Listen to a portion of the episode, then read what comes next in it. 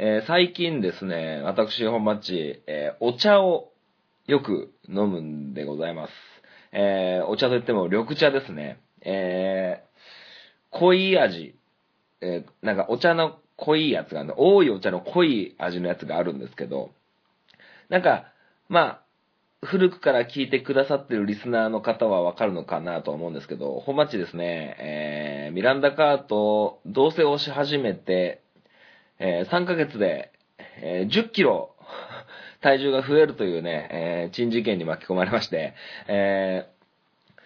いや、いよいよ痩せたいなと、え思ってきてですね。まあな、あの10キロ太ったと言っても、もともと痩せ型だったので、体重的には標準なんですけど、まあちょっとね、こう、ずっとね、体重変わらず、えー30年間、およそ30年間ぐらい生きてきた僕なので、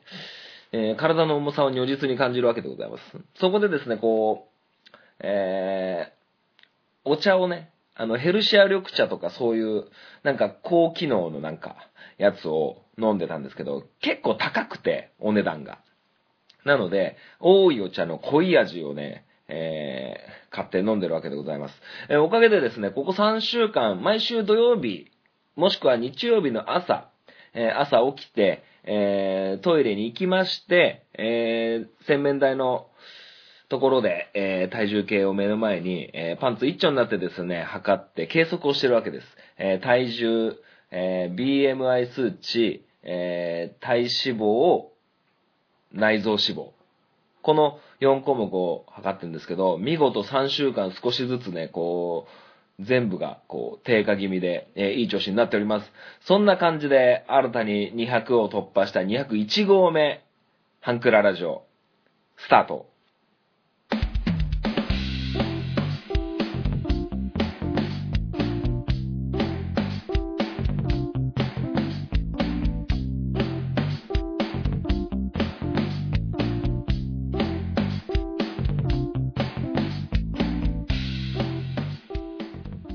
ートポッドキャスティング半クララジオ MC を務めます私、本マッチでございます。この番組は、半クラッチのように力を入れすぎず入れなすぎずをモットーにお送りする番組でございます。よろしくお願いいたします。えー、まあ無事、えー、無事と言いますか、200号、200回の配信を終えたわけでございます。はい。まあ、ナンバリングでは200号。まあ、なんか特別号とかでね、えー半クラマッシュとかね、いろいろ昔やってたことがあるんですけど、えーまあ、無事に、えー200回のね、配信を終えたということで、非常にこう、何の、何のイベントもせずということでですね、えやってるわけなんですけども、えーまあ、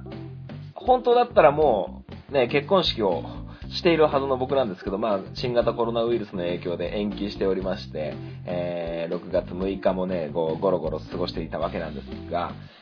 あのーまあ、いよいよ、えー第2波が、こう、懸念される中でも、こう、僕が教えてるサッカークラブも、えー6月1日から、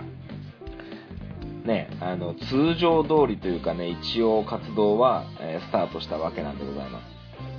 えー、大体ナイターの、えーグラウンド、芝生のグラウンドでですね、えナイター設備のあるところを、え借りて、え子供たちが学校終わってから、えまあ、塾みたいな感じで習い事感覚で、こう、グラウンドに子供たちが集まってきて、僕がサッカーを教えるというような、え形をやってるんですけど、えー子供たちだとね、グラウンド全体使えないんですよ。まあ、大人コートの、え半分が小学生のコートなんで、えーね、こう、まあ、場所が余るわけですよ。はい。なので、えーまあ僕のね、知り合いの、えー社会人チーム、ね、大人たちのね、サッカークラブもありまして、えーまあ話して、あのーまあ半分空いてるから使っていいよなんていう話をしながらですね、えーっていうのもですね、こうやっぱ少年たちと大人たちでは、その、場所うん、そのグラウンド、ナイター設備とかを借りるお金ってちょっと変わってくるんですよ。なんか少年たちの方が安いんですよね。えーまあそういうのも兼ね合いもあって、まあなかなかこう、えー大人たちは、えー芝生のグラウンドを使う機会がなかなかないっていう状況なわけでございます。この新潟県三条市ってところは。はい。まあまあそういう話でね、まあ知り合いがいるんで、僕もたまに練習に混ざるんですけど、あのーちょうど1年ぐらい前に、あのー 現役をね、復帰しようっていうね、話を僕してたんですよ。今もうずっと小学生、中学生のコーチをして、えー実際に社会人でプレーすることってはもうなかったんですけど、あのーちょうど1年ぐらい前に、えーえ現役復帰してみようかな、なんていう話をしてたんですけど、結局、あのーコーチしてるのが忙しすぎて、その社会人の練習にも参加できずに、えーゴロゴロしてたわけです。まあ、まあ、ほんとね、サッカーのシューズすら僕持ってないんですよね。あの、トレーニングのシューズはあるんですけど、サッカーで試合で使うシューズはなくて、まあ、いよいよね、こう、こう、あら、改めてこう、その社会人の練習をその知り合いの人と見ててですね、えー本マッチはもう本当現役復帰しないの？なんていう話をして、まあ、僕が高校1年の時にサッカー部に入らないで、こういう風なコーチみたいな、小学生、中学生のコーチみたいなことを始めてしまったんですけど、やっぱりですね、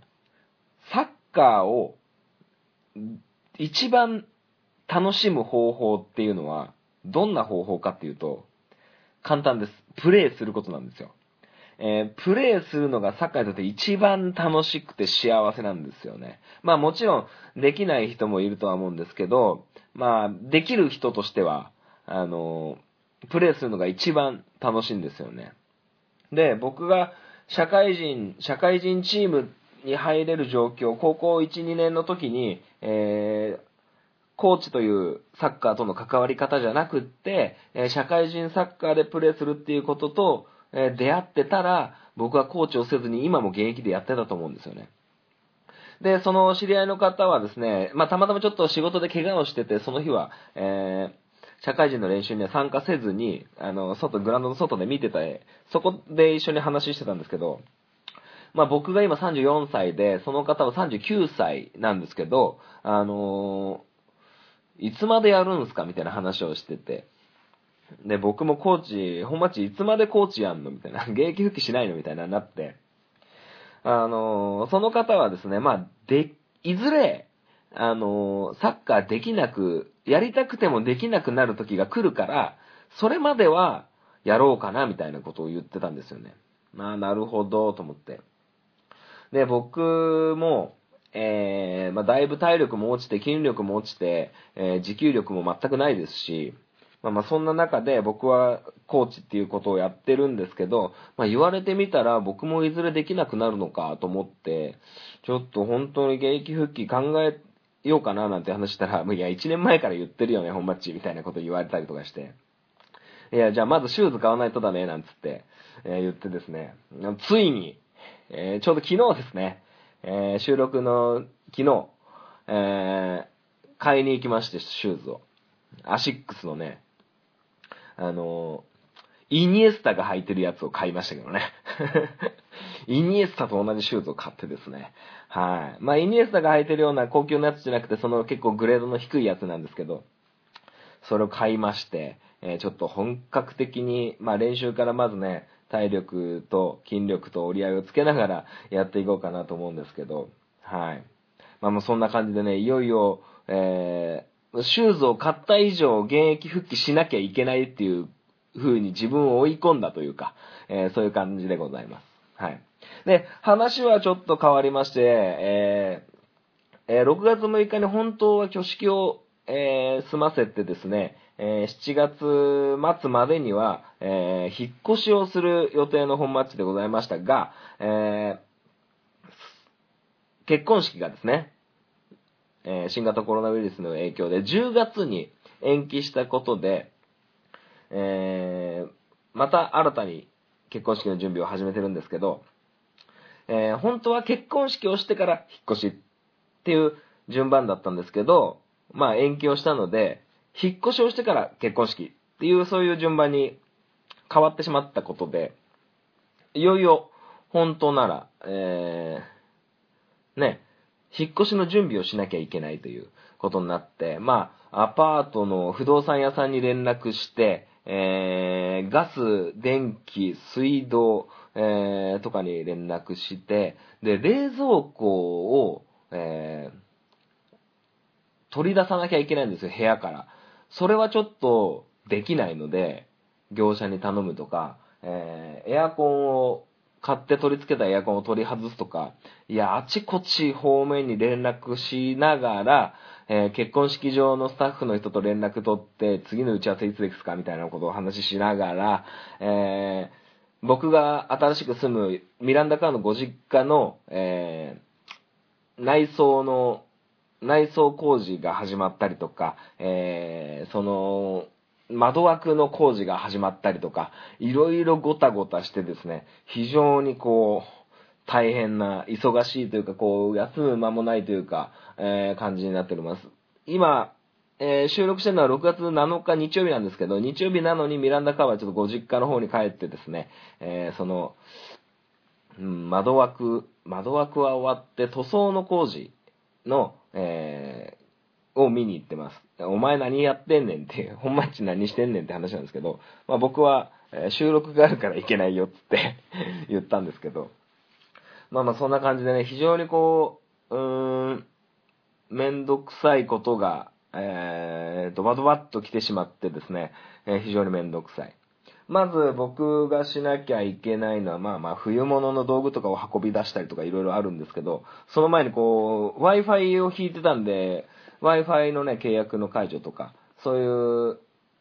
ものじゃなくて目に見えない契約みたいなのを解除しなきゃいけなくって、非常に、えー、めんどくさい毎日が続いております。まあそんな中、えー、配信は止めてはいけないな、なんて、ちょっとした使命感にも、えー、かられつつも、えー、こうやってお話ししてるわけなんでございますけども。はい。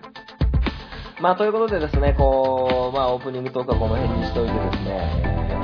嬉しいことにリスナーの方からメールをいただいておりますので、えー、ご紹介していきたいなと思います。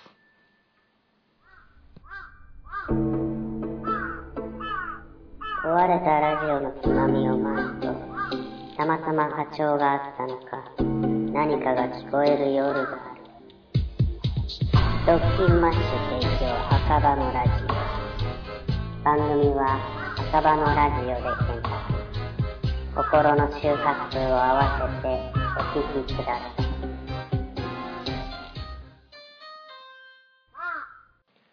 はい、それではメールを紹介していきたいと思います。えー、おめでとうございますというタイトルです。えー、兄貴、第205おめでとうございます。収録にお便り間に合ってない可能性ありますね。ケンです。ということで、えー、柴犬ラジオのケンさんですね。はい、ありがとうございます。えー、本町兄貴の存在を知って、早2年5ヶ月ぐらいになりますが、実感が全くありません。2年5ヶ月にもなるのね。えー、ここまで続いたのも、えー、本町さんの力ですね。本町さんとまた居酒屋で話せる日が来ることを本当に楽しみにしています。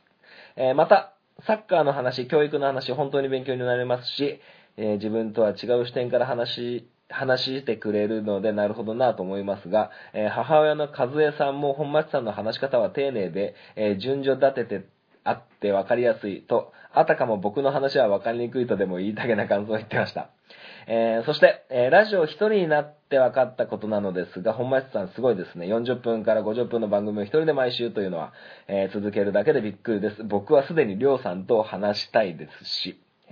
え今後も、えこのポッドキャストの世界に入れてくれるきっかけの一部を作ってくれた兄貴の声を聞けるのを楽しみにしています。可愛い弟よりということで、えー、まあ、元アプローチラジオのケンさんから、えー、いただいたわけなんですけども、えー、和江さん聞いてんのね。まだ聞いてんのね。ありがとうございます、本当に。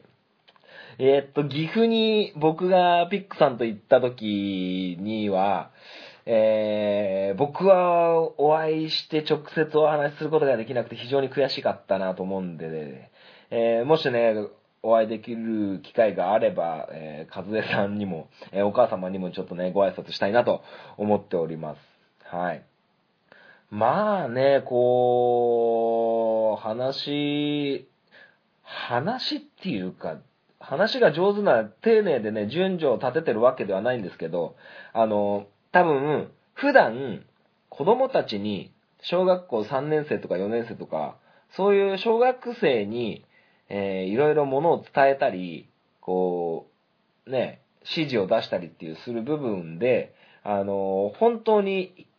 一文抜けてても、一つの言葉抜けてても、あの、ちゃんと伝わらないっていうのが、普段実感してるから、そういうのは気をつけているんで、そういうことなのかなと思いますけどもね。はい。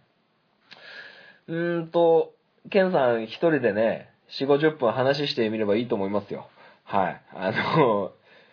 なかなかね、大変ですからね。でも、ケンさんなんかあれじゃん。メールとか、ね、番組にいっぱい来ると思うから。うん、いろんな人と関わりながらやってるから、そういうのもね、紹介しながらやっていけばすぐだと思うんですけど、まあ、僕はね、こうやって今はね、ケンさんからメール来て、そういうの読んでればね、時間経って、ね、収録の尺伸びるっていう感じですけど、まあ、なんかね、うん、慣れですね、慣れ。うん、慣れだし、あの、まあ、ケンさんもわかると思うけど、乗ってくると止まんないみたいなところ多分あると思うんですよね。はい。で、最近4、50分超えてるのって、本マッチ FC でマイベスト11とか言って、すげえ七面のくせえコーナー作っちまったおかげで ね、あの、時間食っちゃうんですよ。本マッチ FC だけど30分くらいかかってるから、大体。うん。まあまあ、そんな感じだと思いますよ。まあ、ポッドキャストの世界に入れてくれるきっかけの一部を作ってくれた。まあまあ、そう思っていただけたら本当にありがたいですけどもね。はい。まあ、あの、これも言っていいのかどうかわかんないんですけど、実際アプローチの二人とかピックさんとまた会おうぜみたいな予定を立ててるんですよね。立ててるんですけど、まあ実際どうなるか。まあ今ちょっと皆さんでこう相談しながらやってるんですけど、まあ、あの、また、えー、決まり次第リスナーの方にはご報告したいなと思いますし、した、えー、皆さんとお会いした時には、えー、こうやってポッドキャストの場でこう、広めという形になると思うので、はい。楽しみにしていただけたらなと思います。はい。えー、続きましてですが、えー、トンボさんからいただきました。えー、タイトル、遅くなりましたが200回放送おめでとうございます。ということです。えー、本町さんこんばんは、トンボです。200回放送おめでとうございます。これから楽しい配信を期待しています。えー、さて、最近の放送を聞いていて結構音楽の話が出てきていたので、本町さんも音楽好きなのかなと思ったので、一つおすすめの番組を紹介します。私、本町ですね、あのー、まあ、10年以上前ですけど、カラオケ、えー、週8で行ってたことがあります。週8で行ってたことがあります。えー、そんぐらい音楽好きです。はい。えー、なんだ、一つおすすめの NHK で毎年放送されてる18歳、18フェスという番組をご存知でしょうか？これね、僕ね、知ってました。はい。えー、1年に一度、一組のアーティストと1000人の18歳で作るステージの模様を放送する番組で、えー、これまで4組5曲のステージが放送されています。1回目はワンオクロック、2回目はワニマ、えー、3回目はラッドウィンプス、ラッドウィンプスが 2, 2曲、えー、4回目がアレクサンドロス。これね、僕ね、ラッドウィンプスの回を録画してみた気がしますけど、なんか、途中で見なかった最後まで見てない気がしますね。はい。えー、この番組を見ていると、18歳特有の悩みや葛藤を抱えている子供、子たちが、えー、一生懸命に一歩踏み出そうとしている姿に心を打たれたり、自分の18歳の頃と重ねて懐かしくも、羨ましくも思ったり、えー、各アーティストの色がそれぞれ出ていて、そして、1000人が同じ方向を向いて、えー、みんなで完成させるステージパフォーマンスに圧倒されたり、とにかくとても感動します。えー、私はサッカーと同じくらい音楽も好きなので、素直に音楽って本当に素晴らしいなと思える番組です。YouTube でも、YouTube でも見られるのでよかったら見てください。えー、個人的にはワニマ、ラッドウィンプスのステージがとても好きでしたということです。ありがとうございます。いや、ほんとね、音楽好きですよ。あのーそうですね。好きですね。めっちゃ好き。あのー、マジでカラオケ行きたくて。さっきも言った通り、カラオケ超好きなんですよね。まあ、上手か下手くそかは、まあ、それは一旦置いといて。まあ、音楽ですね。小学校の時、小学校3年生かな4年生の時に、えー、初めて買った CD が8センチの頃ですよね。8センチの頃、えー、スピッツのチェリーでしたね。はい。中古のね、なんかディスカウントショップみたいな、ね、地元のね、ところがあるんですけど、そこでチェリーを買って、で、5年生、6年生ぐらいになると、えいよいよ友達とバンド組むかみたいな話をして、えま結局そんなんね、その場の話で終わったんですけど、えーグレイとかね、x ジャパンとか、当時5年生の時、1997年に x ジャパンが解散してるんですよね。で、1998年、翌年6年生になった5月2日、僕の誕生日に、えー x ジャパンの、えーヒデが、えー亡くなってしまうという、そういう悲劇があったんですけど、まあ、小学校の後半から、そうやってバンドとかの音楽をすごく好きになりましたね。えー GLAY とか、えー X、 hide、えー LUNA SEA などなど。まあ、世間では、えー、誰だろう、98年だと、宇多田ヒカルがオートマチックで出てきてたりとか、えー、 SMAP だと夜空ノムコウとか、えーそういうのが出てた頃かなと思ってます。あと、スピードね。スピードとか、 KinKi Kids とかがすげえ盛り上がってた頃だと思いますよ。はい。で、中学生に上がって、まあなんかみんなね、こう、あれですよ。洋楽を聴き出したりする頃、僕ずっと X と hide を聴いてましたね。うん。まあ他のね、ジャンルのも聴いてましたけど、まあ中学の時の音楽の思い出だと、まあそうですね、ドラゴンアッシュと初めて出会うっていうようなところとか、あと、そうですね。まあ、中学時代はね、もう結構そういう思春期みたいなところもあって、まあ、モーニング娘。とかね、うん、ラブマシーンとか恋のダンスサイトとかその辺でしたね。はい。まあ、あと浜崎もね、ぐいぐい来てた頃かなと思いますけど。でも、それでもなんかこう、その時に歌を、ね、その時歌番組、ね、TBS かな、歌番とか、あの、トンネルの石橋貴明さんと、スマップの中井さんとかがやってる歌番とか、えー歌のベスト10みたいなのとか、えーミュージックステーション、今もありますけど、ミュージックステーションとか、えーカウントダウン TV とか、えー音楽番組が結構、毎日あるような感じだったんですけど、それに、あの、ゲストで出てくるような人たちのを聞いてなかったんですよね。X とかヒデとか。うん。だからなんかこう、みんなとはちょっと同じのを聞いてなかった時期でもありましたかね。うん。ラルク・アンシエールだったり、みんな聞いてたけど僕はちょっと聞かなかったり。うん。で、あの、まあ、洋楽好きになったのも、まあ、聞くようになったのも、えーその頃で、まあ、ハイスタンダードだったり、スネイルランプだったりね、えー聞いてたかなと思いますしね。はい。まあ、高校に上がると、えーそれがまた、あのーまたちょっとね、最前線の曲は聴かないで、当時ね、あのー今もやってんのかなやまだひさしのラジアンリミテッドデラックスっていう番組があって、そこの番組、まあ、深夜やってるんですよね。あれ、FM なのかな ?AM 忘れちゃいましたけど、あの、そういう番組やってて、すげえ面白かったんですよね。で、それを聞いて、毎週、まあ夜中やってるんで、あの、まあ昔の MD コンポにででですね、えラジオを MD にこう、録音してですね、あの、録音ボタンを押して寝るっていう、えー生活をしてまして、で、電車でだいたい片道30分ぐらいの高校行ってましたから、えーその30分の間に、こう、その放送を聞くっていう感じのことをやってたりとかして、で、その番組で紹介される、あの、まあ、まだ、ね、こう、浜崎とか、えー、当時誰だろうな、えー、まあ、モーニング娘。とか、あと、あややとかがすごく人気の頃かな。あと、大塚愛とかがね、世に出だした頃なんじゃないかなと思いますけど、まあ、そういう頃に、そういう、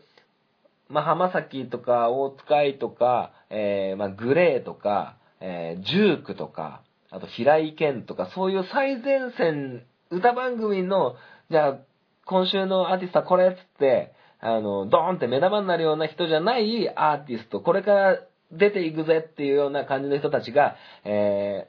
ー、歌を聴けるんですよ、その番組が。まあ音楽番組っていうラジオ番組じゃなかったんですけど、まあそういうのがあって、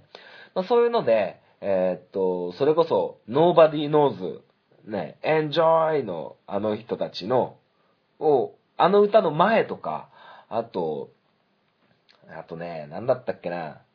サイレント、サイレントムービ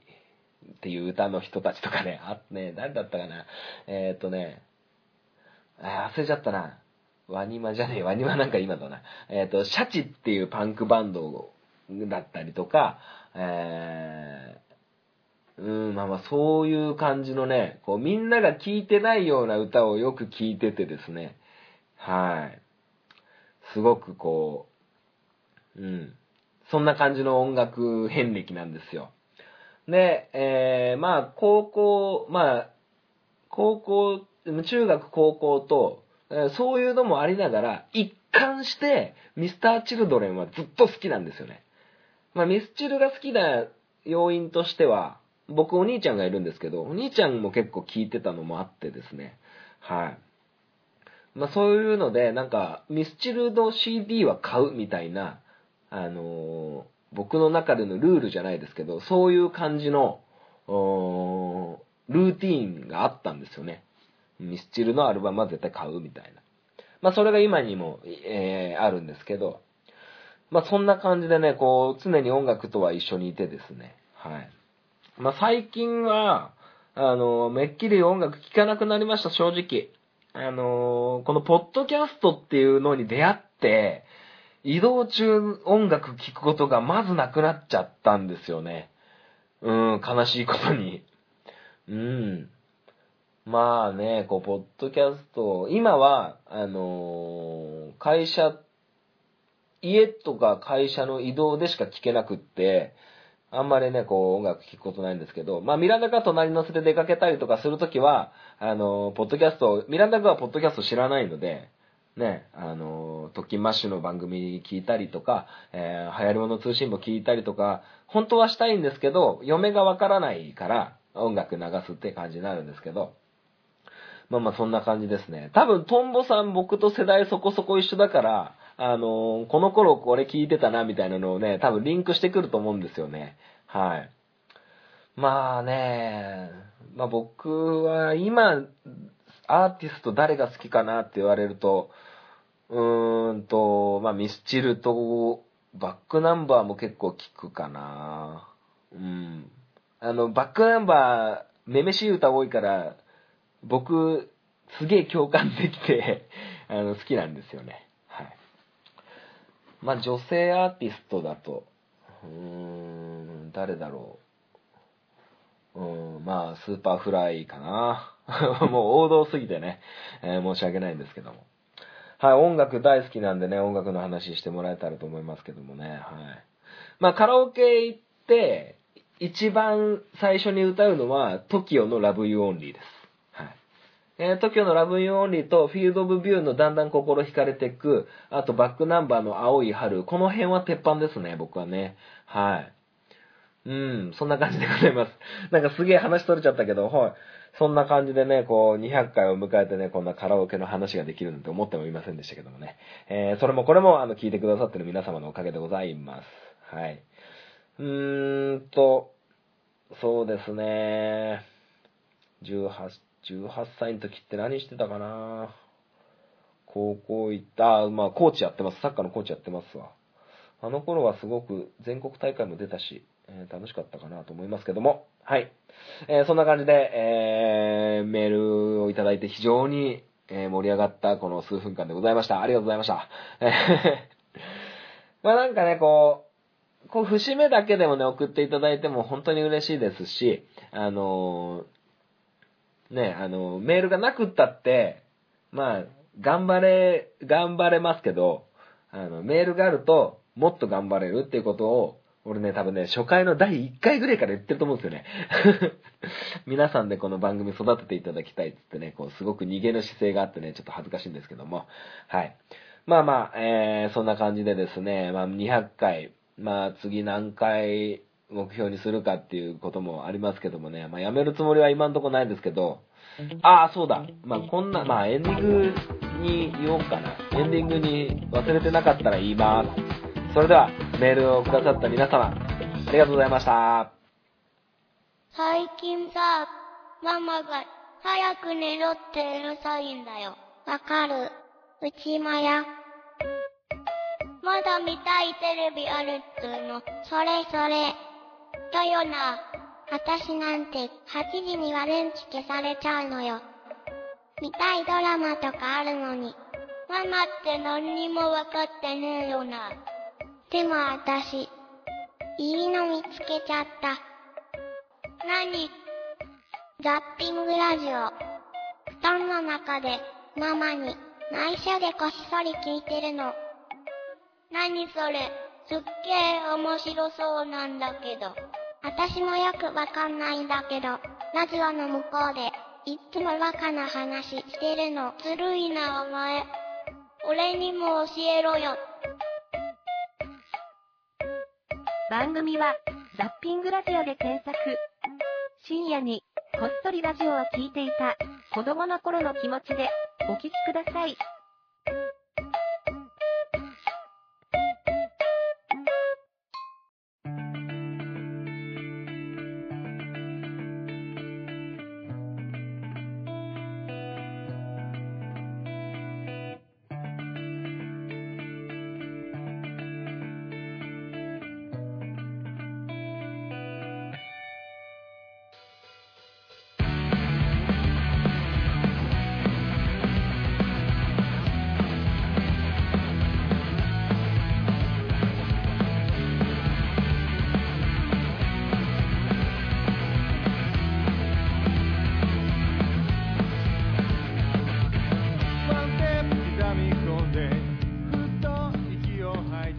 本町 FC! このコーナーはですね、サッカー大好きな本町がサッカーについてお話しするコーナーでございます。えー、今週も、えー、いつもの、いつもの、うん？最近の、最近のやつですよ。マイベストイレブンやっていきたいなと思いますけども、えー今回はですね、ドイツ代表をやっていきたいと思います。えー前回はイタリア、僕の大好きなイタリア代表を紹介してですね、えドイツ代表を紹介するんですけど、えドイツ代表、あんまり好きじゃないです。あんまり好きじゃないっていうかですね、あのあんまよく知らないんですよ、ドイツって。ほんとごめんなさいですけど。まあ、ただ僕が見た中で、なんかこれすげえな、みたいなのを紹介するんで、あのその辺で、あの、ご勘弁をって感じで。あのーまあ、ゴールキーパーは、ノイヤーですね。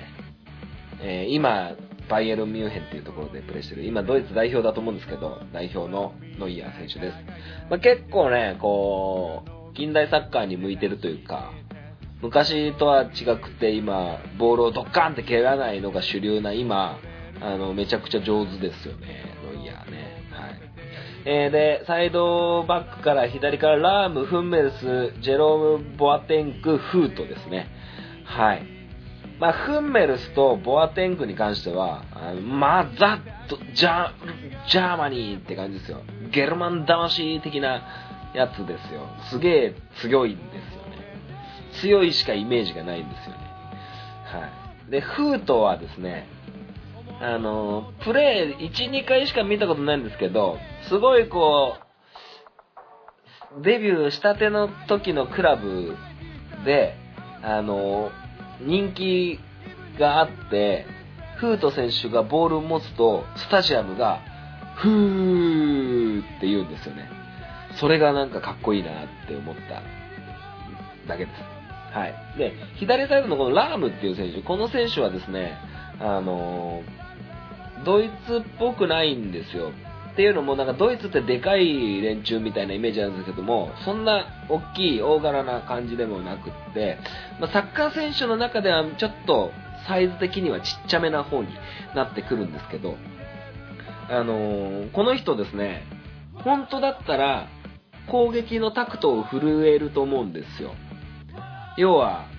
まあ、わかりやすく言うとですね、イニエスタとか、えーブスケツとか、えーシャビとか、えー今、あと、トニー・クロースとか、あこの、で、名前出てくるのはトニー・クロースとか、あと、モドリッチとか、そういう中盤で大活躍できる、えー選手なんですよ、きっと。なんですけど、なんでそんな選手がサイドバックにいるかっていうと、今、サイドバックっていうのはですね、まあ、日本で言うと、まあ、酒井宏樹選手だったり、長友選手だったり、まあ、長友はちょっと違うかな。あと、そうだな、えーレアル・マドリードで言ったらブラジル代表のマルセロ選手だったり、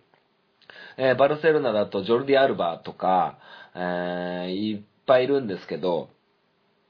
よく思い出して、サッカーの試合見てみると、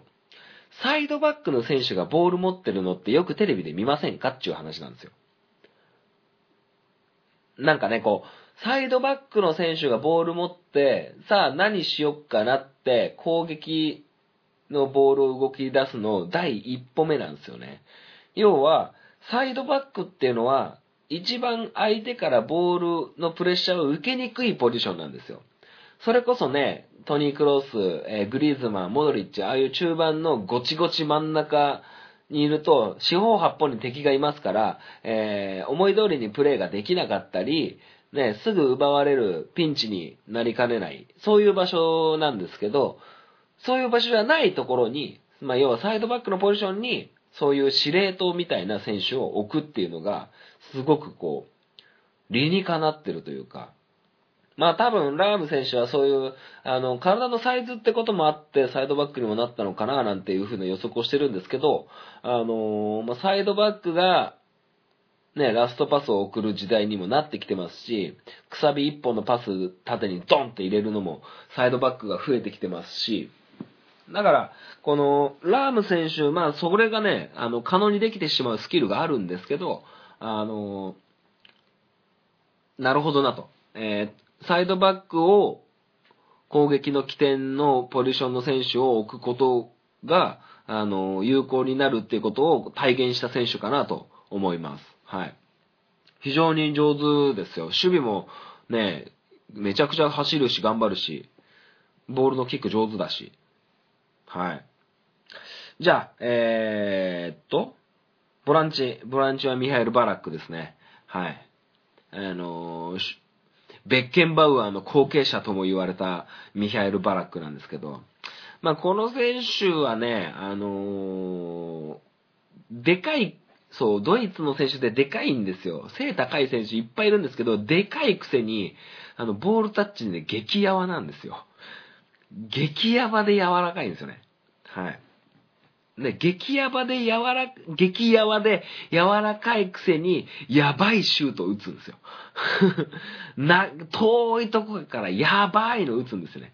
やっぱそれ、ド迫力的なのはね、あの、気持ちいいですよね。はい。まあそういうイメージですよ。で、えー、中盤、シュバインシュタイガー、エジル、トニー・クロスっていう3人を置くんですけど、僕はね、僕のマイベストイレブンはそうなんですけど、まあ、エジルっていう選手はですね、あのーいつだったっけ？ドイツ大会だったっけ？ブラジル大会だったかな？すげえ、うまかったんですよね。で、左利きで。なんか、ドイツっぽくない華奢な感じでテクニシャンで走るって感じの選手で、なかなか珍しいなってってすげえ上手だから入れたんですけど、で、トニー・クロスっていうのは今レアル・マドリードで中盤のね、あの、要をやってるような選手なんですけど、まあこの選手はね、死ぬほどキックが上手いっていうね、えー、いうことです。はい。で、シュバインシュタイガーっていうすごいね、あの、かっこいい名前の選手なんですけど、もう代表は引退したかなと思うんですけど、僕、ワールドカップを優勝するために必要な選手っていうので、まず、あの、ワールドカップを優勝するチームにはこういう選手がいるよっていう僕なりのデータがあって、あの、潰せない選手がいる、潰れない選手がいるっていうことが一つポイントなんですよね。えー、一番最近だと、ロシアワールドカップで、ブラジルじゃないや、フランスか。フランスが優勝した時に、えー潰れない選手はカンテでしたね。はい。その、まあ、あの時はカンテもそうだし、あの、バランもそうだったし、ポグバもそうだったんですけど、あの、潰れない選手、ね、止めれない選手みたいなのがいるんですよ。で、えー、前回のそのスペイン、あ、ブラジル大会で、えー、優勝したのはスペインだったんですけど、決勝でスペインとドイツ違うか。えスペインとどこだったっけ？オランダか。スペインとオランダですね、優勝、決勝戦か。その時は、まあ、イニエスタもそうだし、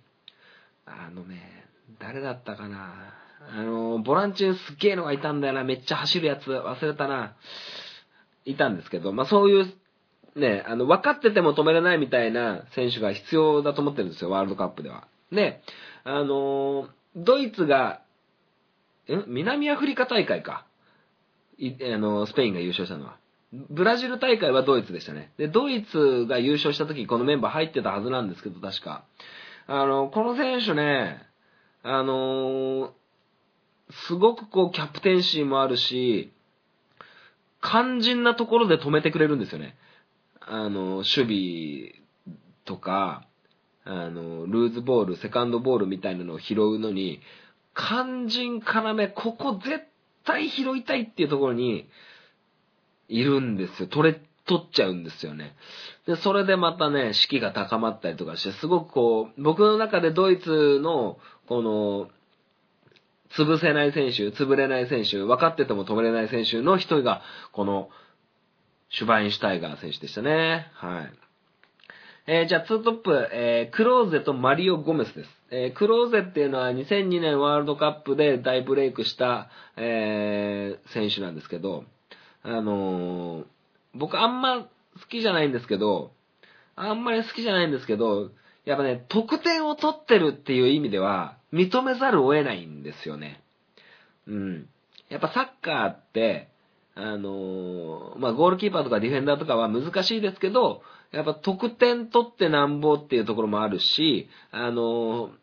得点を取るために、みんなドリブルだったりパスだったりするんですよね。まあ分かってると思うんですけど。で、ゴール目指してやってて、ゴール決めてるのに褒められないって意味わかんなくないですか？はい。だから、やっぱゴールっていうのは評価する一番のポイントだと僕は思ってて、そこは見逃しちゃいけないなということで、このクローゼという選手を選ばせてもらって、まあ、ヘディングがすごくこう印象的ですよね。はい。ヘディングが上手な選手で。で、あの、ゴール決めるとね、コーナーフラッグのとこに走ってって全中するみたいなね、えー、そんなパフォーマンスをしてますけど。で、マリオ・ゴメス選手なんですけど、なんか最近ね、またあの、ポドルスキー選手、神戸、ヴィッセル神戸にいた、えー、ポドルスキー選手という元ドイツ代表の、選手が、えー、ヴィッセル神戸を、去ったわけですよ。いなくなっちゃって、えーその今、マリオ・ゴメスという元ドイツ代表の選手が、え神戸に来るんじゃないか、なんていう噂をされてます。えー結構大柄でヘディング強い感じで、あの、僕はすごい好きなんですけど、多分代表とかだと、あんまり鳴かず飛ばずなんですけど、僕が好きな感じ。てか、なんかドイツのフォワードのイメージなくて。なんか誰にしよっかなと思ったら全然名前を思い浮かばなくて。うん、今話しててポドルスキーいたわとか思いながら。でもポドルスキーも代表のイメージあんまりなくて。で、ミュラーっていう選手がいるんですよ。トーマス・ミュラーっていうね、バイエルンでいる選手なんですけど、俺、あの選手嫌いなんですよ。うん、顔とか。すごく個人的な理由が、えー、挟まった、えー、ドイツ代表でございました。ちょっとあんまりね、こう喋れなかったんで。えー、はい、じゃあ続きましてですね、あのー、ちょっとまた、前一回ね、こう、女優さんで、ね、あれしましたけど、ちょっと女優さんじゃないバージョンにしましょうかね。前回は演技が好きな女優さんでやったと思うんですけど、えー、じゃあ今度はですね、演技が好きなね、俳優さんにしましょうか。はい。えっ、と、まず、あの、この、ゴールキーパー、木村拓哉さんです。これ、はい。これはもう間違いない。はい、守護神です。はい。そういうことになっておりますね。えー、で、えー、センターバック二人、えー、森、えー、大森直さんと森山未来さんですね。あの、非常に好きです、この感じ。はい。まあ、この、大森直さんは僕、龍馬伝見てたんで、すごく好きなんですよね。はい。で、森山未来さんは、まあ、古くは世界の中心で愛を叫ぶ、えー、だったり、えー、っとね、フィッシュストーリーっていう映画があるんですけど、その映画にもね、ちょっとだけ出てて、すごく好きなんですよね、森山未来さんね。はい。で、左サイドバック、えー、さっき言ったラームですよね。あの、ち本当はトップ下もできるんだけど、えー、タクトを振ることもできるんだけど、左サイドバックにそういう力を持った選手を置くみたいなそういう話をしたと思うんですけど、左サイドバック、そう、大泉洋です。はい。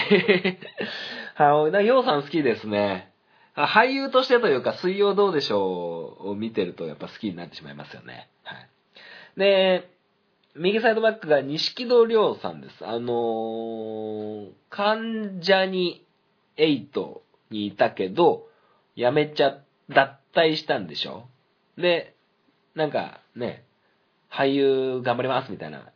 結構僕、錦戸さんの演技好きで、あの、昔なんだったっけ、ラストフレンズでしたっけ、えー、上野樹里さんと、えー、長澤まさみさんと、えー、かが出てるあと、水川あさみさんも出てたかな。あと、瑛太とか、錦戸亮さんとか、山崎重則さんだったかな。が出てるラストフレンズ。あの、宇多田ヒカルの歌のね、ドラマで、あの、あれですよ。長澤まさみが、D、錦戸に DV 受けてるやつですよね。あれからすごく僕、すごくあの、好きで、あの、流星の絆。えー、工藤官九郎さん、脚本かな？の、あの、二宮和也さん、あの、嵐の二宮、二のと、えー、三島ひかりさんと、錦戸、あ、三違う、戸田恵梨香だ。戸田恵梨香さんと、えー、錦戸さんの、ね、さ兄弟の話で、えー、三浦智和さんとかも出てるんですけど、そっからめちゃくちゃ結構この人の演技好きなんですよね、錦戸さん。はい。で、えー、ボランチ、浜田岳さん。あのー、なんだっけ、金ちゃん。au の CM の金ちゃんですよね。はい。っていうのも、僕、あの、伊坂幸太郎さんという作家の方が書く本が好きで、さっきも言ったフィッシュストーリー、森山直太郎さんが出てる、あ、直太郎じゃねえや、森山未来さんが出てる、えー、フィッシュストーリーっていうところにも、浜田岳さん出てるんですけど、この、中村監督と伊坂幸太郎さんのタッグの映画がすごく好きで、えー、カモとアヒルの、アヒルとカモのコインロッカーとか、フィッシュストーリー、えー、ゴールデンスランバーとか、そういうね、あのー、作品が好きで、で、浜田岳さん、全部出てるんですよね、今言ったの。アヒルとカモのコインロッカーにも出てるし、フィッシュストーリーにも出てるし、ゴールデンスランバーにも出てるんですよ。で、ポテチっていうのにも出てますし、はい。だからすごくね、好きですね。で、あの、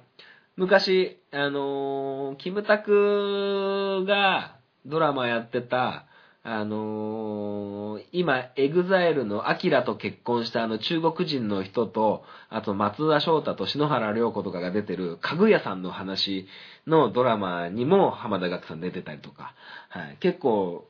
よく見てたんでね、好きなんですよね。はい。で、えー、左サイドは妻夫木聡ですね。妻夫木、好きですね。うん。池袋ウエストゲートパークに出てた時なんかもう、チンチクリーンの役だったんですけどね。あの、非常に今は好きですね。で、右サイドは二宮ですね。さっき言った、流星の絆二の。二のは本当にすごいと思います。なんかすごくね、迫真の演技が、あの、僕は刺さりますね。はい。で、トップ下、藤原達也。あの、藤原達也さんの演技は、あの、すごいっていう人か、あの人嫌いっていう人の二極だと思ってて なんか、もう狂気に狂った役しかしないじゃないですか。はい。あの、ルローニケンシで言ったら獅子王誠役やってみたりとか、ね、なんか殺人鬼の役だったりとか、ね、いろいろね、あの、あと、バトルロワイヤルとかにも出てましたよね。あれもなかなか正常な精神状態じゃないから、ね、狂った役だと思いますし、あと、カイジとかね、やってますけど、まあ、なんかあの辺がいいですよね。うん。あ、じゃあ、ツートップ。えー、佐藤隆太さんと瑛太さんです。はい。佐藤隆太さんはね、好きですね。えー、ザ・三名様っていうね、ショートコントドラマみたいな、ショートドラマみたいなのにも出てましたし、えー、っと、一番好きなのはね、プライド。まあ、これもキムタクドラマなんですけど、キムタクの、あの、竹内優子さんだったり、えー、坂口健二さんだったりとかの、あの、アイスホッケーのやつ。アイスホッケーのやつでね、佐藤隆太がいいんですよ。すごく好きです。はい。で、瑛太さんはね、瑛太さんも同じように演技が好きで、あの瑛太、あのね、なんつうかな、その、ラストフレンズもそうだし、あのー、とにかく好きなんですよ、瑛太は。うん、瑛太すごい好きで、かっこいいしね、なんか武闘派だしね。うん、そんな感じでね、はい、そんな感じでございます。はい。まあ、えー、柴犬ラジオのケンさんが聞いてるとしたらですね、えー、こうやって、あのー、本町 FC で、あの サッカーのコーナーやるよっつって、それに乗っかった、あの、雑談みたいなね、自分の好きな芸能人の話するみたいなね、こうやってね、時間を稼ぐんだよっていうことをね、えー、紹介したぐらいにしてね、まあまあちょっとね、こんな感じで、なんかこのサッカーのフォーメーションに合わせると、なんかそのポジションに合った役割とかもあって、なんか伝わりやすいかなと思ってこんなことやってみたんですけど、はい、あのー、時間の稼ぎ方、えー、こういう風にやっていますよ。ということで、本マッチ FC 試合終了。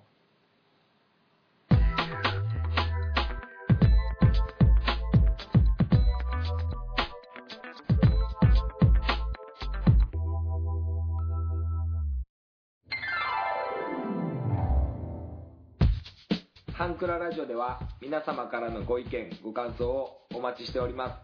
す。メールアドレスは、ハンクラ .h2u.gmail.com です。スペルは、hankura.h2u です。h2u の2は数字の2です。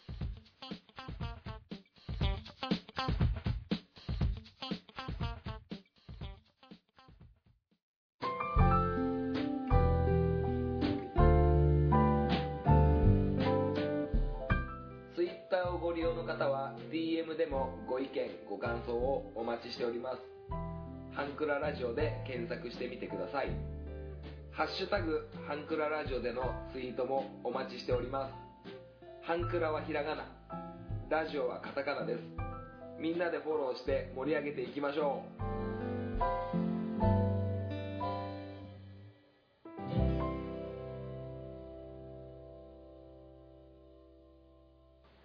はい。エンディングでございます。最後までお聞きいただきありがとうございました。えー、この番組では皆様からのメールをお待ちしております。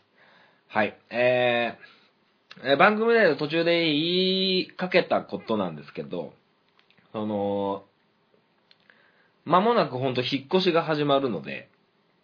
またちょっと配信をお休みするタイミングはちょっと来るかなと思うんですけど、まあ、なるべく復帰できるように、まあ、いつから配信お休みするかはちょっとまだ今んところ分かってないんですけど、まあ、なるべくストック取ってやったりとか、再放送とか流せたらなとかは思ってるんですけど、まあまあまあ、あうまいこと、えー、やっていきたいなとは思っております。はい。まあ、そうですね。まあ、あのー、まあまたコロナの話になってしまいますけど、まあ最近ほんとね、こう、第2波を懸念してはいるものの、なかなかこう、ね、ゼロには、ね、ほど遠いような状況になってますから、あのー、皆様もね、こう、気をつけて、え、やっていってほしいなと思いますけどもね。はい。あのー、まあ、給付金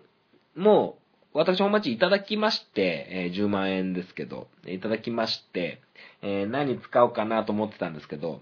それこそその引っ越しの、あの、結構費用がかかるので、別に引っ越し業者に頼むとか、そういうのは、まあ、冷蔵庫とか大きいものだけなんですけど、あの、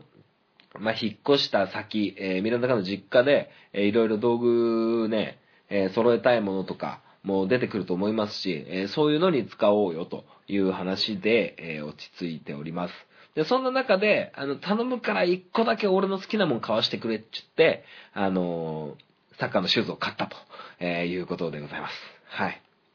まあまあそんな感じで、えー、安倍のマスクもまだ届かないまま、えー、10万円だけは届いて、もうマスクいらんよって感じになってきてはいますけども、はい。まあまあ、そんな感じでですね、あのー無事、えー引っ越しと、えー10月の、えー僕の結婚式を早く済ませてしたい、い済ませて、えーおきたいなというのが本音でございます。はい。まあ仕事の方も、ま順調というか、まあね、少しずつ慣れてきて、えーね、その職人同士の会話を少しずつ、ね、断片断片で聞き取れるようになってきたというか、えーほんとね、英語喋ってるみたいな感じで、あのね、単語しかわからないとかね、あのーその、喋ってる内容を僕頭の中でぐるぐる考えて考えて、あ、そういうことかってなった瞬間にはもう全然次の話になってて、全然もう追いつけないみたいな状況なんですけど、まあ、少しずつ慣れてきてはいて、えー非常に、あの、まあ、目標が常にある、仕事になったので、まあ、充実はしてますね。自分にすごくイライラすることもありますけども、はい。本町は元気で頑張っております。